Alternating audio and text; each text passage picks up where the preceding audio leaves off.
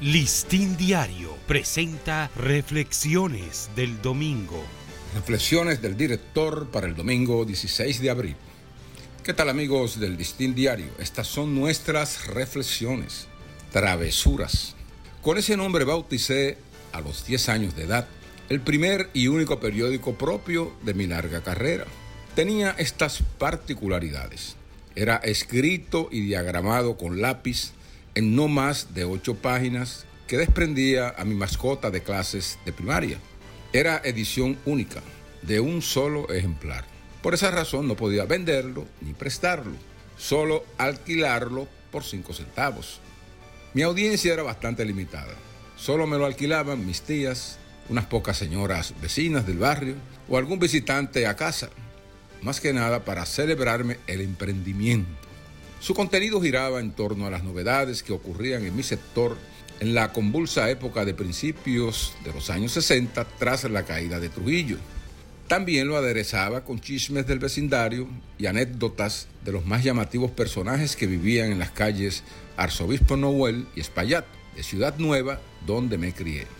En verdad, lo que pretendía era reproducir a escala mínima cualquier edición del periódico El Caribe, el más emblemático de entonces, no de la nación, que era vespertino, pero de menos arraigo.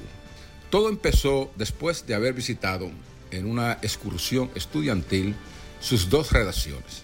Una, la del Caribe, al principio de la calle El Conde, y la otra en la avenida Melle. Ambos ambientes me cautivaron y encendieron la chispa de mi vocación ejercida por 55 años. Diagramaba las páginas de travesuras con titulares, gráficas de fotos que recortaba del Caribe o de algunos libros de texto de mi hermana Milqueya, lo que le enfurecía cuando se daba cuenta del estropicio. Escribía en letra de cajón, simulando la de los tipos de plomo del diario capitalino, y lo hacía de forma impecable, sin borrones.